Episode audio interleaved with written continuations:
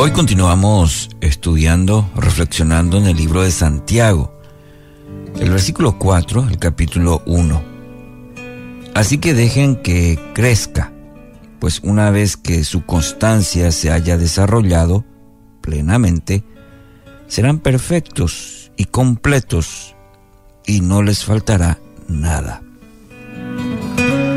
Bueno, ayer mencionábamos en cuanto a esto, a este pasaje, Santiago casi casi que, que sorprende con un llamado a celebrar con mucha alegría las diferentes pruebas que tenemos por el camino de la vida.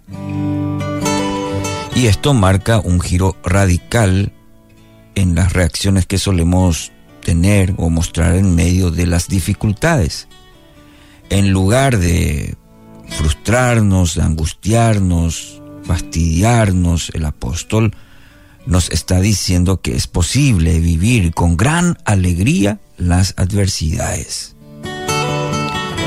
Y para lograr esto en nuestra vida, en el comportamiento, eh, es necesario que tomemos conciencia del tremendo potencial que encierran las pruebas. Sí, así mismo son una de las herramientas que más emplea el Señor en la vida de sus hijos. Con solo mirar, repasar un poco el peregrinaje de hombres y mujeres a lo largo de la historia del pueblo de Dios, vamos a encontrar que este es el común denominador en la vida de todos ellos. A cada uno le tocó vivir su fe en medio de severas aflicciones, las cuales sirvieron para pulir sus vidas, tal como la acción del fuego para refinar la plata y el oro que dice en Proverbios 17.3.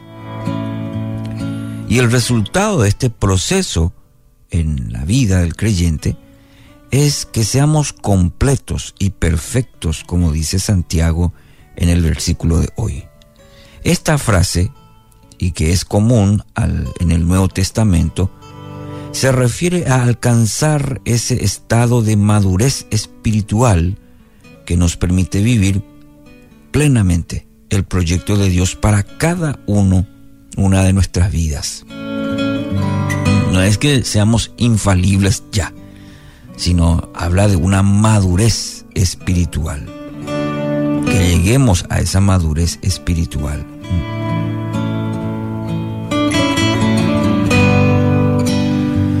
Nos ubicamos en el lugar para el cual fuimos creados y donde podemos sacar el máximo potencial a los dones que Dios nos ha concedido. Contamos además con todas las herramientas necesarias para resolver los desafíos que nos presenta la vida mientras caminamos en fidelidad, en obediencia al Señor. El crecimiento de la paciencia produce en nosotros ese estado. La razón es sencilla. Una vida repleta de dificultades nos recuerda permanentemente cuánto necesitamos de la gracia del Señor. Hay que mirarlo desde, esa óptica. Hay que vivir esto en nuestra vida. El creyente le permite. Ver que la gracia del Señor es necesaria en nuestra vida cuando pasamos por dificultades.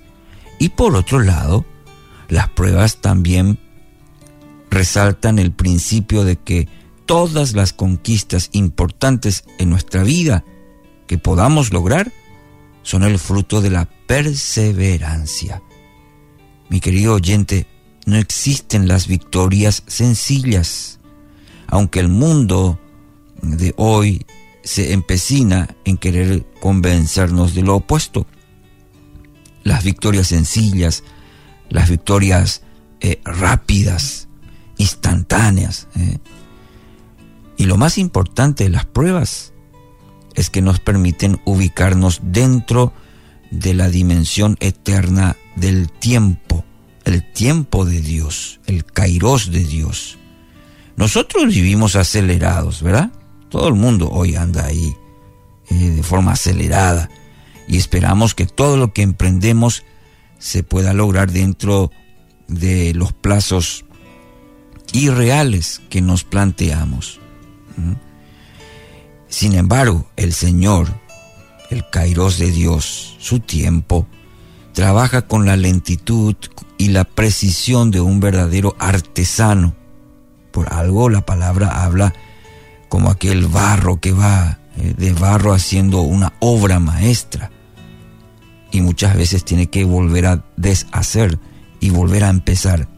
Y así es Dios, trabajando lentamente en nuestra vida, pero como un verdadero artesano, dándose el tiempo para trabajar en nuestra vida.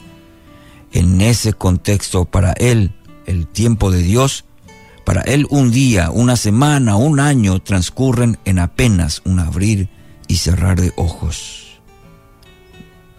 Las pruebas son normales en la vida, pero debemos estar convencidos de que ocurren con mucha frecuencia precisamente porque somos a veces tan lentos para eh, convertirlas en oportunidades para crecer. Les repito una vez más.